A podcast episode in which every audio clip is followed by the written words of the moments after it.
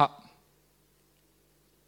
呃，关于坚持的近义词的话呢，有这么多啊，比如说坚持我们四音的，比如说坚持不懈、坚韧、坚韧不拔、坚韧、坚决、决心。比如说我们说执着，其实执着就是坚持的另外一个词。还有吃苦，吃苦其实就是坚持。努力呢，勤奋呢，奋斗呢，其实都跟坚持有着密不可分的关系。所以呢，它是一个构成一个近义词群。还有比如说磨练、考验等等。那我们就举两个例呃两个例子，先说坚持跟执着。其实执着的话呢，就是坚持的，就是坚持。有人会说，老师。我学佛教的，佛教告诉我要不执着。其实他理解错了这个执着佛教的要义。佛教的话确实说不执着，但是佛教也说执着。那不执着跟执着，佛教说的是什么呢？简单来说，佛教说的不执着是让你不要执着于烦恼，不要执着于负面的情绪，不要执着于你的那些不幸。天天把你的不幸搬出来跟别人说，哎呀，你看我有多惨。他叫你不要执着这一些，但是呢，佛教同时也告诉你，你要执着于你的做事，执着于你认定的方向。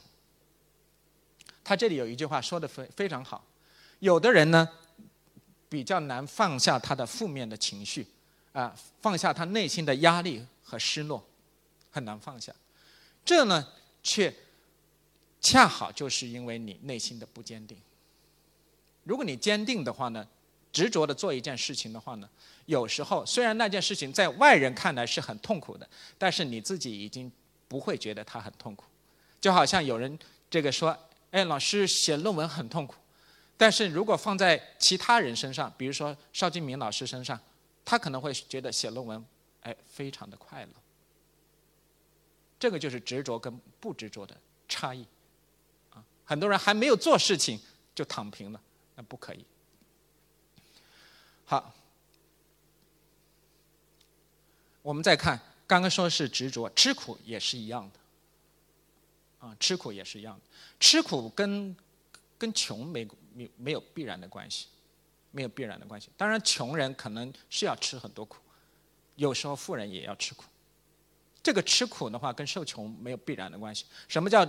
吃苦呢，其实就类似于还是说的还是坚持，你就是要花比较长的时间专注于某一件事情，努力的把它完成，抛弃或者暂时放弃这个无效的社交，放弃呃一定的这种娱乐生活，然后呢去创作或者做一件事情。这个吃苦的过程呢，你往往就会有孤独的过程伴随。比如说你要写文章，你坐在这个图书馆写文章，那很多人去图书馆呢，说天天我天天泡图书馆，为什么我没有没有进步呢？但是他去图书馆是干什么呢？翻翻杂志，翻翻这种通俗读物，而不是真的用于他的学习。有的人去图书馆，他可能真的就把手机关了，或者不接听手机，不看那些娱乐杂志，然后呢专注他的专业。这样的话，长此以往。两者高下立判，天天看杂志的跟天天看专业书的，那是有差异的。好，比如说我们说的这一些都是吃苦，哎，长时间的跑步，哎，比如说你选择跑步，有的人跑一圈就不行了，有人呢我跑不了一圈，我这个我要坚持，我先走完一圈，接着两圈、三圈、十圈等等，啊，坚持跑步。可能是一个吃苦的方式，然后呢，坚持写完一篇长、比较长的文章，啊，细心的照顾一株植物，让它成长开花，这些都是一个过程，啊，然后呢，还有，我觉得坚坚持的话呢，如果吃苦，啊，这种过程，啊，你坚持着，慢慢的就成为习惯，慢慢成为习惯，就是说有一个学者说的，我觉得说的很好，你让一个从来不写作的人让他写作。不太可能。重要的是后面一句话，后面一句话是什么呢？一个坚持写作的人，你让他放弃写作、放下写作，也不太可能。我举个例子，我曾经去拜访过邵金明老师，跟他聊天，他已经八十岁了。然后呢，呃，我问他，我说邵老师，我说您现在可以稍微轻松一点，就不用不用写什么文章了，说你现在都功成名就，也是权威等等，学者大牛等等。他没好意思说，但是呢，他就说，哎，意思就是说我太不理解他了。后来呢，我看他几乎每年还有四五篇文章，一本书或者两本书。或者参加十多场讲座、十多个学术会议，我理解他了。他是放不下，他已经坚持惯了，啊，坚持惯了。如果放下呢，反而可能不好。所以的话呢，坚持也是啊一个惯性的。好，那下面我们说我们要坚持什么？具体的大家都知道，比如说锻炼身体啊，坚持运动啊，坚持写作，坚持阅读一本书啊，坚持照顾老人呐，坚持什么什么。但是我们要说的是抽象层面的，你要坚持你的理想，坚持你的梦想，坚持你的抱负，啊，坚持你的什么雄心。当然，你也可以说坚持我的野心，啊，野心可能就偏负面一点。好，我这里举个例子，就坚持跟目标的关系。我觉得“目标”这个词也是很多人没有太好理解的一个词。我跟我的学生曾经写过目标。目标的是什么呢？目标它是分层的，分层是它的核心语义。我们可以这样说：我们说初级的目标、中级的目标，啊，然后呢，最后的目标，啊，或者说微观的目标、宏观的目标，可以分层。但如果跟它相近的一个词，比如说目的，你就不能说。不能说这个一级目的、二级目的、三级目的不可以的，目的就一个，不可以分层。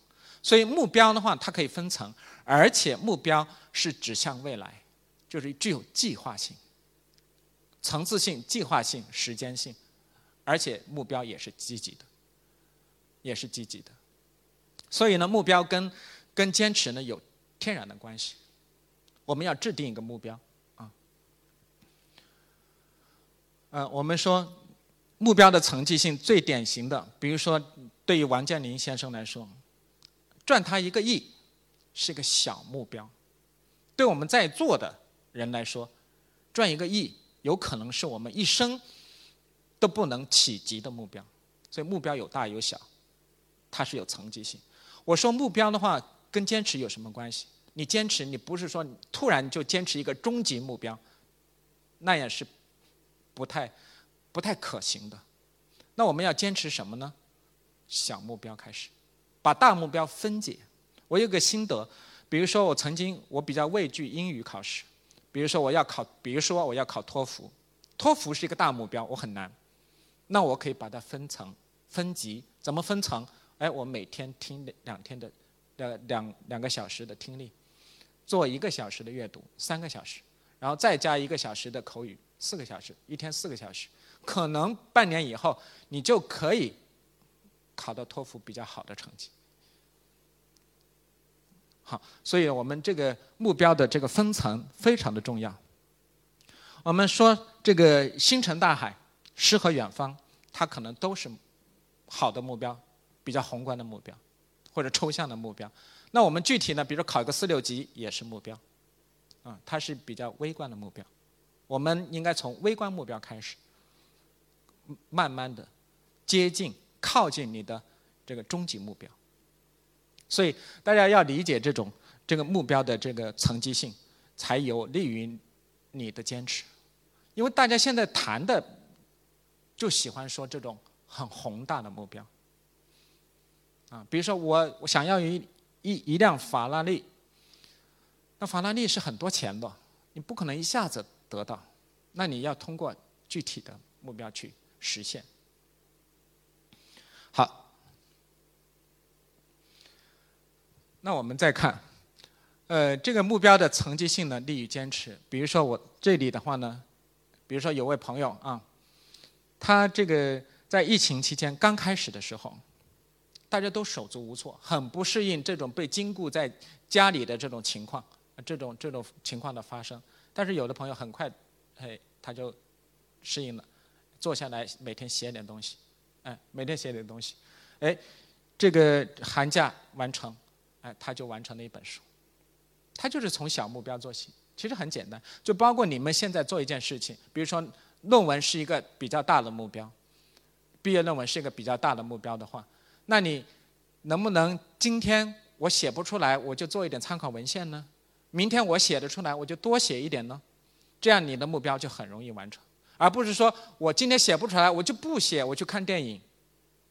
然后明天的话呢，还写不出来，我还看电影，那拖到最后呢，哎，匆匆了事。我觉得这样效果是不好的。好，这个达芬奇这句话呢，我觉得说的非常好，这个勤奋努力啊，他才觉得呢踏实，不负此生。勤劳一天，啊，然后呢，睡一晚安稳觉。勤劳一生，然后得一生的安眠，啊，得一生的长眠。我觉得这个说的非常好。我觉得我们是要靠勤劳、靠坚持才能往下走的。好，我们刚刚说的这个目标、坚持的关系，现在我们来看，坚持需要克服什么？就是你要克服什么？克服的需要克服逆境。不幸、苦难、困难、痛苦、艰难、磨难、挫折、折磨、压力、懒惰。这里最不好的一个词就是懒惰。那比如说，我拿简单的拿这个苦难跟懒惰比较一下。那比如说，曾经有人说路遥说的是苦难哲学的代表，苦难作家的代表。啊，他可能会说这样的话：苦难造就了我们。你不能说懒惰造就了我们，懒惰就是懒惰，懒惰没有任何积极性。但是苦难呢？如果你适当的这个面对和克服苦难，你可能真的苦难就造就了你。好，我们每个人都会遇到，比如说拿挫折来说，每个人都会遇到挫折，有大有小。但是每个人面对挫折的这种方式反应是不一样的。我也了解过一个个案，啊，他家里也非常的穷困，非常的这个就是说不好，成长环境不好。嗯，家里两个孩子，一个孩子呢，就最后很成功，另外一个孩子呢，就破罐子破摔，很不成功。他们的个体差异在哪儿？就是面对挫折、面对苦难、面对贫穷的不同的态度。一个努力，一个不努力。一个人就怪爸妈你怎么把我生到你家里？另外一个人呢，可能就不是这种态度，他要靠自己努力。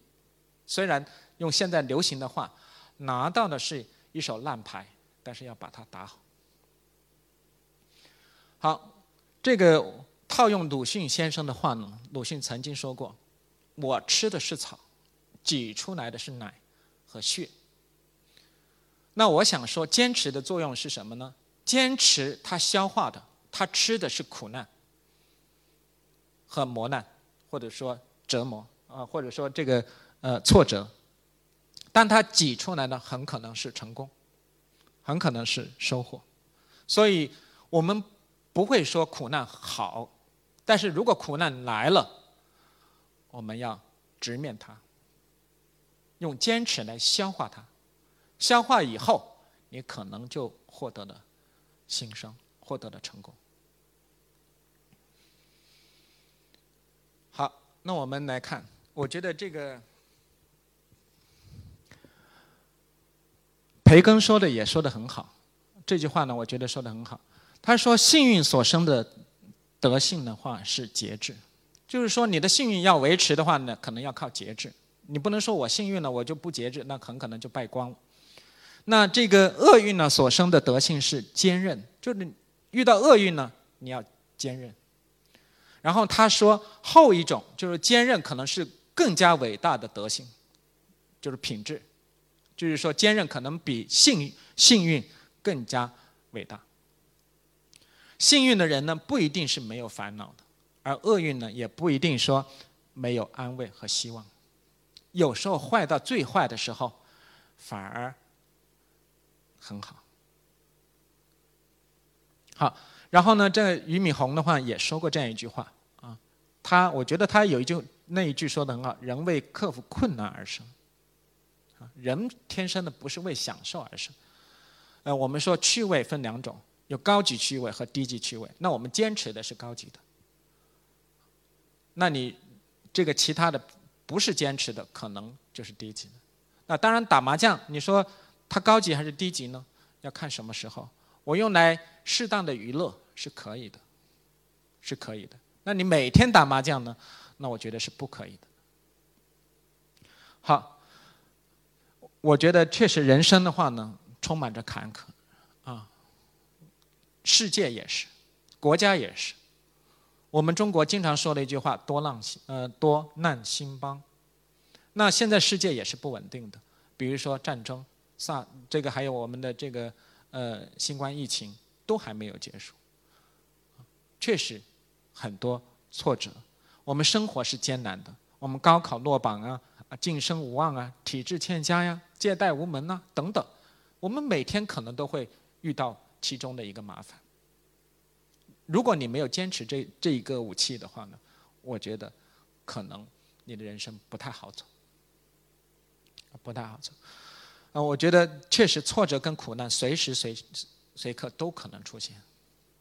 我们要当然我们不希望它出现。如果一旦出现，我们要以积极的心态去克服。那。我们接下来说，坚持跟跟它相关的品质有哪一些呢？啊，跟它相关的品质的话呢，我觉得有成功、失败、逆境、顺境，还有机会这一些，选择、勇气、节制、行动这一些。你有好的习惯，那你就容易坚持；没有不好，如果你习惯不好，那谈何坚持？这些都是相关的。那我我这里想说的就是选择啊。我们看一首诗。这首诗的话非常有名，他是美国的这个诗人罗伯特·弗罗斯特。这位诗人是现当代诗人，获得了四次普利策奖，啊，四次，非常有名。这首诗的话也是寓意非常深，或者说哲理非常深。等一下我们来来试验一下，比如说他讲的是选择，他讲的是选择，那我们选择跟坚持是密不可分的。我们先看选择，啊，我试着读一下。黄色的树林里分出两条路，可惜我不能同时去涉足。我在那路口久久伫立。比如说，我们现在试验一下，就好像你要考研和不考研，你在这两条路口上久久伫立。就好像你当时你要上高中还是不上高中，你也要做一个抉择。好，现在你们找工作也是，你是要去当老师，还是要去去去做选调干部，还是要呃去公司？你都要久久伫立，他的哲理就在这里。好，我向着一条路极呃极目望去，直到它消失在丛林深处，但我却选择了另外一条路，它荒草萋萋，十分幽寂。我当时我觉得，我当时我比如说本科毕业的时候，三个选择可以选调生，可以去当老师，然后呢可以读研究生。我选择了一条荒草萋萋的路，就是读研究生。你们现在也是，啊，那有为什么呢？它显得更诱人、更美丽。注意，“显得”这个词非常好。读研究生显得很好，事实上可能不好，或者说事实上没有那么好。如果你们不努力的话，真的没有那么好。我现在如果让我重新来的话，我宁愿做一个普通的农民，不愿站在这里，因为这条路确实。人迹罕至。好，虽然这这两条小路上，它都很少留下旅人的足迹啊。虽然那天清晨落叶满地，两条路都未经脚印污染，这个也是有含义的。两条路你都没有走过，你走哪一条呢？不知道，没有人能告诉你啊。好，和留下一条路，等待改日再见。但我知道路径绵延无尽头。恐怕我难以再回返。你选择了，你就不可能回去了。你选择读研究生，你现在告诉我，老师，我现在不读了，我要跟我本科的同学一样，我再去工作，不可能的，回不去了，回不去了。好，多少年后，在某个地方，我将轻声的叹息，将往事回顾。一片树林里分出两条路，我选择了人迹罕至的一条。你们也是选择了人迹罕至的一条。因为现在很多可能大学生就已经工作了，那我呢就更加的罕至，但不是说我这个罕至就更重要。家里那么穷，还还读的还读书，当时村里人就是这么说的：你家里那么穷，你还读书，就是这种语气。我选择了非常罕至的一条路，啊，读完了大学，然后亲戚开始说你该工作了，你还花家里的钱。非常罕至，又读的研究生，读完研究生再读博士，别人都觉得，哎呀，你这个人是不是有问题？这么大了还不考虑你的妈妈？她穷了一辈子。好，呃，我选择了人迹罕至的一条，从此决定了我一生的道路。不过幸好，我妈妈现在很很宽慰。好，那我们看选择的话，确实是一个取舍、权衡的过程。这个用哲学家郭尔呃呃克尔凯郭尔的话说，就是非此即彼。注意，选择选择多不是好事选择就是一个放弃的，就是一个非此即彼的过程。比如说，你现在马上面临着找工作，那你你是要去深圳，还是要去呃北京？你只能选择一个，你不可能说我深圳、北京都要，不可能。所以选择你就要考虑放弃。所以未选择的路这个题目也是有深意的，他没有说我选择的路没有，他说未选择的。那你要考虑你未选择的是什么。好，那我们说，现在社会是一个这个多样的社会，多样的话。那多样化的话，选择就更多。比如说，最简单的就是中午你要吃什么，你都可能有的人都要犹豫的半天，啊，所以造成一个这个选择困难症。我觉得，呃，人生的来说，确实关键的可能就几步，啊，关键的就几步。我觉得下面两条名言呢是容易误导的。经常看到，就是首先到达终点的人，往往不是跑得最快的，而是那些做出明智选择的人。如果我们用用逻辑来验证一下，就是说，你选择了，你就最终你就能成功吗？不是，选择只是一个开始，你要靠坚持，你才有可能成功。而且坚持呢，也不一定成功，只是大概率的会成功。啊，还有选择是人生成功。路上的航标，只有睿智的选择拥有更辉煌的成功，这个也不对。这种名言都很误导人。你选择当然可以帮助你成功，但是选择之后背后还是要靠你的付出、实践、坚持。啊，这个也是啊，类似的，钟光潜先生说过的，给青年的十二封信，这个谈摆脱。他就是也确实也是这样的。呃，现在很多人我了解到的，我身边的或者说非身边的很多人都是选择困难症，或者说纠结，啊纠结，就红色的，呃，世间有许多人站在歧路上，只徘徊顾虑，那还是利益的考量考量的太多了，没有一种决绝的心态去做一件事情。比如说，呃，身边可能有人，他可能已经呃三十好几了，他长得也很好，工作条件也很好，各方面都很好，家境也很好。然后呢，他开始找对象，最后到四十几、五十几，他就是没找。他于是于是就放弃了，他习惯了他一个人的生活。那最开始找为什么没有呢？他就会考虑这，考虑那，考虑很久，就是叫迟迟不出手。出手已晚。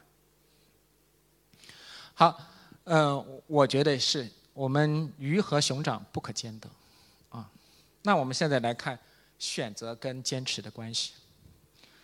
呃，我们不是说你遇到重大选择的时候不可以犹豫，不是的，你可以犹豫，你可以怀疑，也可以反复，啊，也可以矛盾，也可以困惑，可以的，但是这些都是。暂时的，你必须做出一个决定，就好像我的性格哈，我现在归纳，我不完全只是一个坚持的人，我觉得我是一个犹疑而坚持的人，就是遇到一个重大的事情，我会会犹豫很久，嗯，拿不定，因为很重大，但是呢，冥冥之中可能最后还会坚持自己原来的或者说想好的那个事儿，犹疑而坚定，这个好像有点矛盾啊。那我们来看，呃，人是有情感的，你内心的犹豫和挣扎，我觉得都是都是人之常情，都是正常的。你不是说我一遇到选择我就斩钉截铁就把它选好，人是有感情的，不是机器啊。但是的话呢，我想你要选择，然后呢，如果真正的那个选择定下来，最好就要坚持下去。比如说，大家读研究生，那你既然选择了，就好像大家面试的时候，哎，说我选择读这个，我我是我的热爱，是我的兴趣，但是进来之后就变了，进来之后就不读书了，不是我的兴趣，我只是为了一个文凭而已。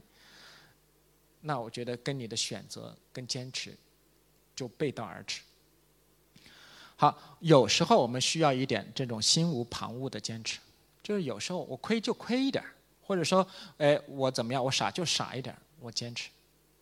好，我觉得呃，信念呢确实比较重要。有时候，啊，有时候在很苦的条件下，你说你一定成功，没人告诉你，你只能靠自己的信念。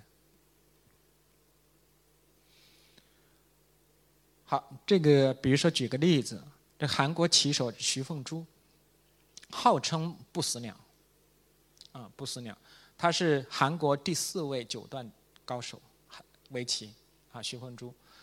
然后呢，他却说过这样一句话：“他说他没有天分，啊，没有天分，他是靠着坚韧、耐心、勤奋和持之以恒的精神。注意，这一些都是坚持，啊，都是坚持的代名词。我相信持之以恒可以比天分更重要，坚持到底就会胜利。徐凤珠号称不死鸟是什么意思呢？他就是呢，呃，围棋的风格。”而且的话，确实他的坚持的毅力是没无至今无人企及。大家都知道，韩国棋手最厉害的就是那个什么李昌镐，对吧？李昌镐更有名，曹勋炫等等。但是徐凤珠呢，比他坚持的久。七十岁，现在已经七十多了，还在参加围棋联赛。这个是没有人能够做到的，没有人能做到。他为了钱吗？不是。他就是他的品质，他的坚持的品质，就是这样，啊，所以的话，我们说这个，呃，有时候，呃，有人开玩笑说，这个笑到最后，就坚持到最后的，可能是笑的最好的，啊，就好像这个也有曾经的这个学界大佬说过，这个比如说文科，呃，谁最厉害呢？老不死的最厉害，什么意思？就是你坚持到最后的最厉害。我觉得有一定的道理。好，那我们再来看，呃，这这一篇的话呢，确实，坚持跟哪些品质？比如说，坚持跟成功的关系。这本书其实就是他为什么能够获得麦克阿瑟学者奖呢？这个是一个很高的奖啊。这个作者的话，达克沃斯，其实他是一个华裔，叫杜底惠安。啊，他写的坚毅，而且他的 TED 演讲的话呢，坚毅力的话呢，超过千万次的点击率，啊，现在是宾夕法尼亚大学的心理学教授。然后呢，他其实做的一件事情就很简单，一件什么事情呢？就以前认为成功跟什么有关呢？成功跟天赋、跟你的这个基因那些东西有关。他做的一个一项调查，一项心理学研究，呃，证明成功。最相关的品质是坚毅，就是我们说的坚持。他有一个典型的例子是什么呢？典型的例子就是西点军校，最后留下来成为军官的人，不是成绩最好的学生，不是入学成绩最好的学生，几年的跟踪，而是那些具有坚毅、坚毅力强的人，最后成为军官。啊。那我们说，这里话，他做的一点就是说，告诉大家，我们在座的可能智商都不是出众的，都不是那种非常，呃非常超高智商的人，啊，但是你拥有跟别人一样的、跟那些超高智商一样的东西，那就是可以坚持。你拥有坚持以后呢，哎，你可能也可以成功。他就是告诉你啊，坚持的作用。